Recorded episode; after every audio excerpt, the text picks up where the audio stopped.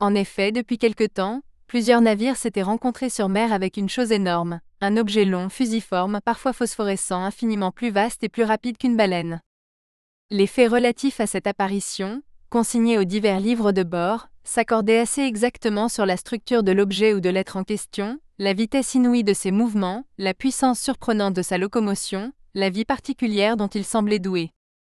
Si c'était un cétacé, il surpassait en volume tout ce que la science avait classé jusqu'alors.